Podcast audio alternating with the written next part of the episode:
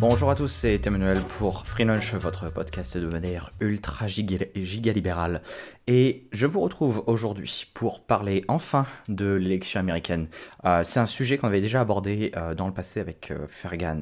Mais maintenant qu'on a un peu les candidats, les différents candidats qui ont été établis, qu'on a commencé à rentrer vraiment dans le dur de la campagne électorale, et qu'on a plus d'informations sur leur programme, etc., je pensais que ce serait intéressant de revenir justement sur les, tous ces éléments de campagne, ces éléments de programme, etc.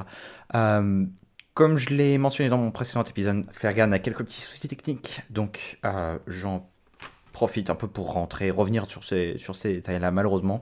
Donc vous n'entendrez que moi parler de ce sujet de l'élection américaine. Euh, désolé par avance. Et donc euh, ce sera structuré en plusieurs épisodes. chacun sera consacré à donc à chacun des principaux candidats. Et aujourd'hui, on va vous parler de Donald Trump. Et donc, Donald Trump, c'est un peu la surprise médiatique de cette élection, dans le sens où ah, c'est un personnage qui n'était pas vraiment connu dans la politique en tant que tel. C'est un personnage qui a fait de la télé-réalité, c'est quelqu'un qui est connu dans le monde des affaires, c'est euh, quelqu'un qui s'est construit un peu son empire, euh, euh, avec notamment tout ce qui est construction immobilière, etc., etc. Et surtout, c'est quelqu'un qui historiquement était plutôt affilié avec les démocrates. Donc c'est pour ça que c'était un peu vraiment la surprise de cette élection. On ne s'attendait pas du tout à avoir un Donald Trump surgir comme ça. On s'attendait surtout pas à avoir un Donald Trump qui euh, ait un tel succès et qui s'en sorte au final dans cette élection et qui arrive à marquer des points et euh, à gagner la primaire républicaine. Ça aussi, c'était vraiment la, surprise. Euh, j'ai fait d'ailleurs partie de ceux qui ont parié sur la, le, le, la comment dire, sur la défaite de Donald Trump lors de, lors de la primaire.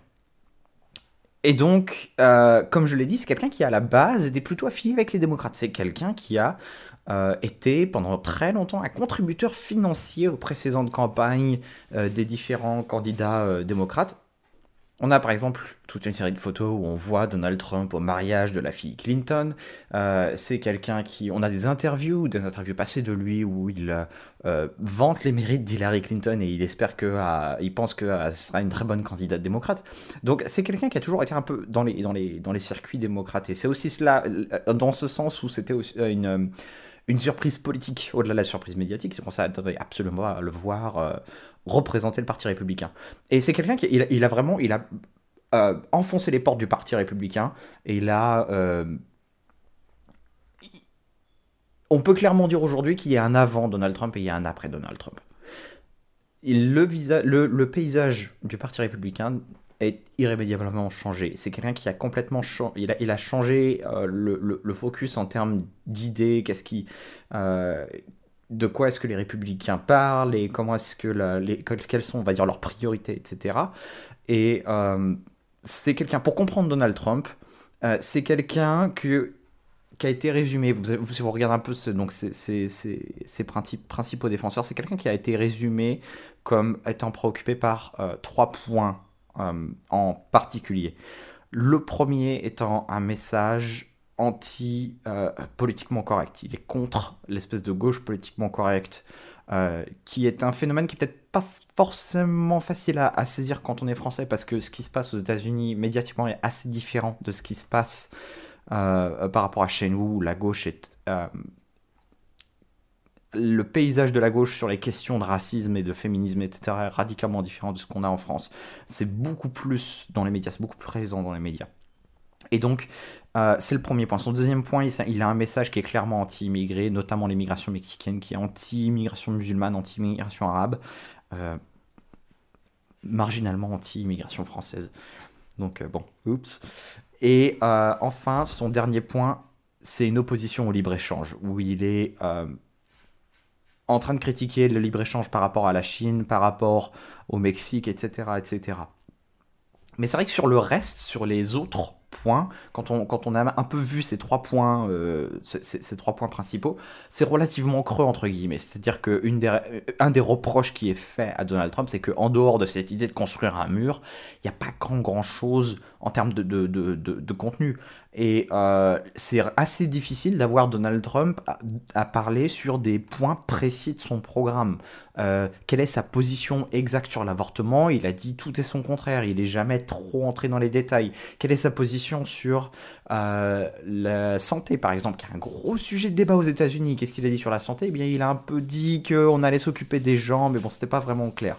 Et on peut étendre, on peut étendre cette critique à pratiquement tous les sujets. C'est-à-dire que quand on regarde aussi en termes de défense ou quoi que ce soit, euh, il a un peu dit tout et son contraire. C'est quelqu'un qui est à la fois très isolationniste, pardon, mais en même temps, il veut aller en guerre avec euh, pratiquement tous les pays arabes. Donc on sait pas trop, on sait pas trop où est-ce qu'il se positionne. Euh, et comme je disais, en fait, son programme, sa plateforme, elle peut vraiment être résumée en trois points. Donc je vais un peu aller plus en détail dans euh, chacun de ces trois points. Donc le premier, c'est son opposition, c'est son attitude, une attitude très anti-politiquement correcte, où il va dire des choses qui sont absolument que n'importe quel autre candidat n'aurait jamais dit. Enfin, quand on voit un peu ce qu'il dit sur les Mexicains, où il traite les Mexicains de violeurs et de voleurs, et etc. Quand il va dire que ah, il faut interdire l'immigration musulmane euh, aux, États-Unis, euh, quand il va être disons-le clairement sexiste sur certains de ses commentaires. Euh, et, c'est euh, une distinction qui est peut-être pas tout à fait claire dans son esprit, je pense. C'est que euh, c'est être contre le politiquement correct. Et je pense qu'il y a vraiment de quoi critiquer un peu cette espèce de mouvement politiquement correct aux États-Unis. Ou si vous êtes sur un campus universitaire américain, pour vous donner un peu le contexte, et que vous demandez à un étudiant, ouais, d'où est-ce que tu viens, c'est considéré comme étant une insulte raciste. Enfin bon, c'est quand même assez, euh, assez dingue ce qui se passe là-bas. Donc il y, a un problème dans le sens où, oui, la gauche américaine est allée beaucoup trop loin en termes de politiquement correct. La gauche radicale américaine, euh, très certainement que la gauche modérée américaine a un peu laissé faire et un peu quand même euh, acquiescé dans le fond mais n'a pas, ne s'y est pas opposé, que la droite américaine a essayé un peu de critiquer, mais en même temps un peu marché dedans. Et donc, il y a aujourd'hui, il y a aujourd'hui un vrai problème en termes d'attaque sur la liberté d'expression, notamment aux États-Unis, un vrai, de vraies menaces sur la liberté d'expression. Il se pose comme étant un peu le défenseur euh, de la liberté d'expression et le, euh, le chevalier contre le politiquement correct de la gauche radicale américaine, mais au final, c'est un peu un côté, parce que être contre le politiquement correct, ça ne veut pas dire euh, ça, ne signifie pas raconter absolument n'importe quoi, ça ne signifie pas insulter tout le monde et ça ne signifie pas être euh, quelqu'un de, ce n'est pas non plus la même chose que son discours qui est euh, d'insulter les gens n'importe comment et d'être extrêmement mal poli. De, euh, il y, a quand même une distinction entre les deux. On peut être politiquement incorrect euh, et dire des choses, même sur des choses qui sont politiquement difficiles à, des idées qui sont politiquement difficiles à défendre, c'est une chose. Mais insulter une présentatrice télé en disant de toute façon vous me parlez comme ça parce que vous avez probablement vous un ce qui était un peu le sous-entendu, ou en train de, en train de sous-entendre euh, devant la télévision que euh, il en avait une grosse. Bon, c'est pas être anti-politiquement correct, c'est juste être idiot à ce stade. Et c'est peut-être une distinction qui est pas forcément claire dans son esprit, qui est peut-être pas forcément clair dans l'esprit de la droite américaine. Et même moi qui me considère comme étant très opposé à ce, mouvement politiquement correct, euh, ça ne me fait pas être en accord avec Trump là-dessus. Oui, je, suis, je rigole de le voir euh, enfoncer, euh, de, foncer la tête la première contre la gauche politiquement correcte et de les voir, de voir un peu les réactions de la gauche américaine face à Donald Trump, à les entendre parler, c'est Trump est un nazi. Enfin bon, c'est quand même assez, drôle et je, ne veux pas mentir, j'ai quand même un certain plaisir à les voir réagir de cette façon. Mais je pense qu'il se trompe assez là-dessus. Un deuxième point sur lequel je pense qu'il se trompe, et bon, si vous me suivez depuis un certain temps, vous le savez très certainement, euh, c'est sa position sur l'immigration, où euh, à l'entendre parler, les immigrés viennent ici pour voler nos travail, ce sont tous des violeurs et des, euh, des, violeurs mexicains qui vont installer des, des, des des camions de tacos à emporter à tous les coins de rue. J'exagère à peine, c'est vraiment, je, condense un peu, d'accord Je prends les morceaux qui m'arrangent, mais rien de ce que je dis ici n'est inventé. Ce sont vraiment des choses qu'il a dit publiquement, qu'il est, il voulait pas qu'il y ait des, euh, euh, des, camions de tacos à emporter à tous les coins de rue, euh, que les Mexicains sont des violeurs, et une position clairement anti-immigration euh, qui est dommageable à, plusieurs points. Déjà, euh, bon, l'argument économique sur l'immigration, je ne vais pas revenir là-dedans parce que bon, c'est un podcast à lui tout seul, quelque chose que j'ai abordé encore et encore et encore.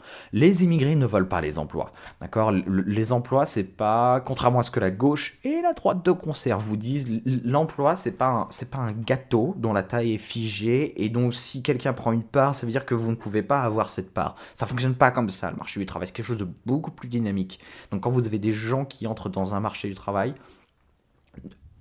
oui, ils vont prendre un emploi, mais ils vont en créer d'autres. C'est beaucoup plus dynamique, c'est beaucoup plus complexe.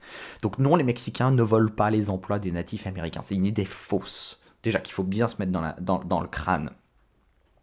Et la, deuxième chose, c'est qu'effectivement, s'ils s'opposent à l'immigration, l'impact, donc va y avoir un impact économique.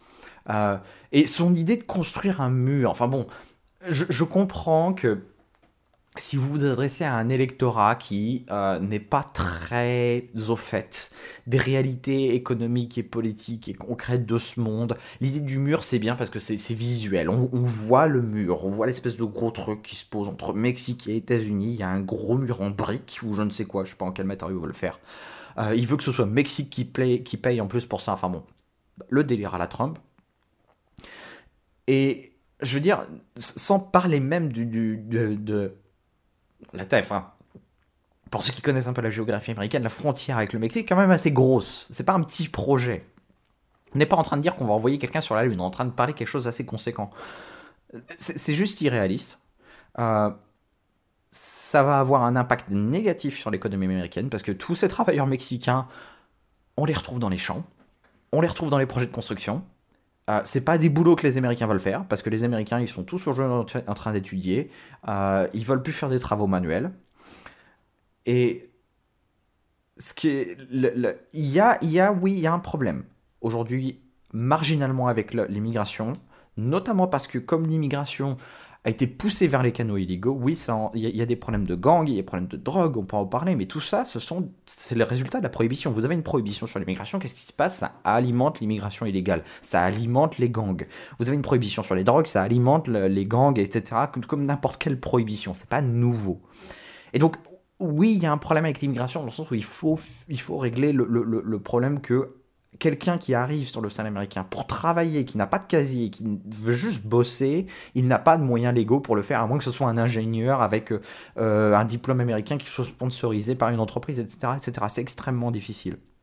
Et donc on peut parler de ce problème. On peut avoir une discussion sérieuse sur le problème de ce marginal d'immigration illégale.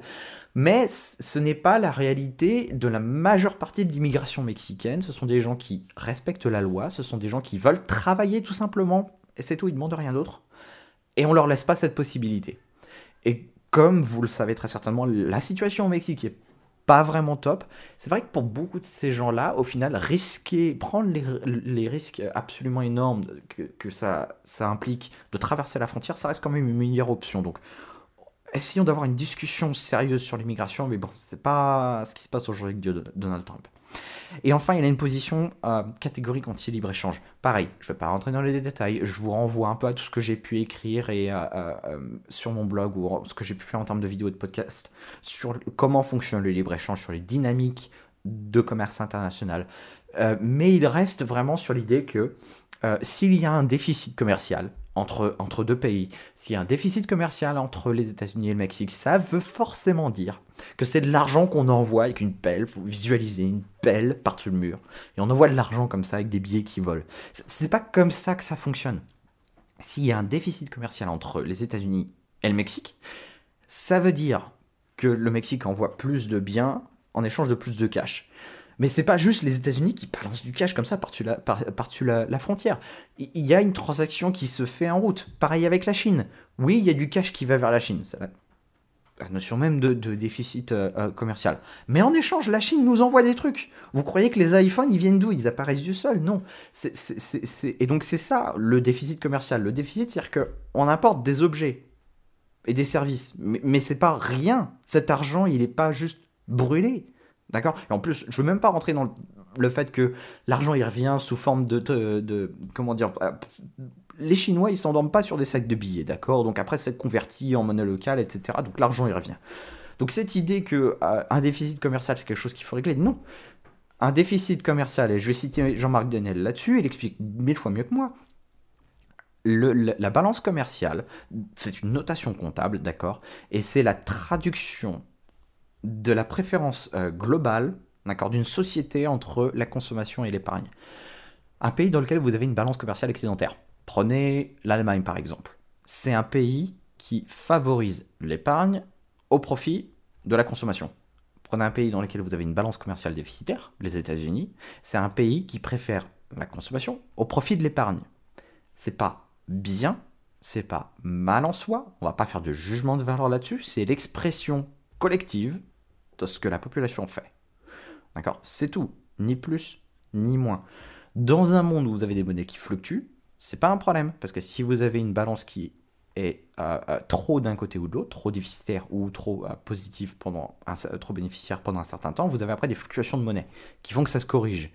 Alors oui, on peut rentrer dans le fait que les monnaies sont manipulées par les banques centrales, etc. Bon, ça c'est un autre sujet. Mais dans un monde où vous avez des monnaies qui fluctuent, c'est pas un problème. Ça se rééquilibre. Et au bout d'un moment, du coup, les investissements reviennent dans un sens ou l'autre. C'est un faux problème.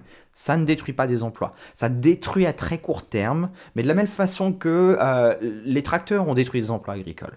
D'accord? La vraie question, si vous voulez être sérieux sur l'action du libre-échange et sur les, fameux entre guillemets, je mets vraiment plein de guillemets là-dessus, les emplois qui ont été détruits par le libre-échange, parlons de pourquoi est-ce que la population américaine aujourd'hui n'arrive pas, tous ces emplois qui ont été détruits, encore une fois avec 36 000 guillemets, n'ont pas pu être reconvertis. Pourquoi est-ce que ces gens sont restés au chômage alors que dans les précédentes vagues d'innovation, ces gens ont pu retrouver des emplois dans des nouveaux secteurs.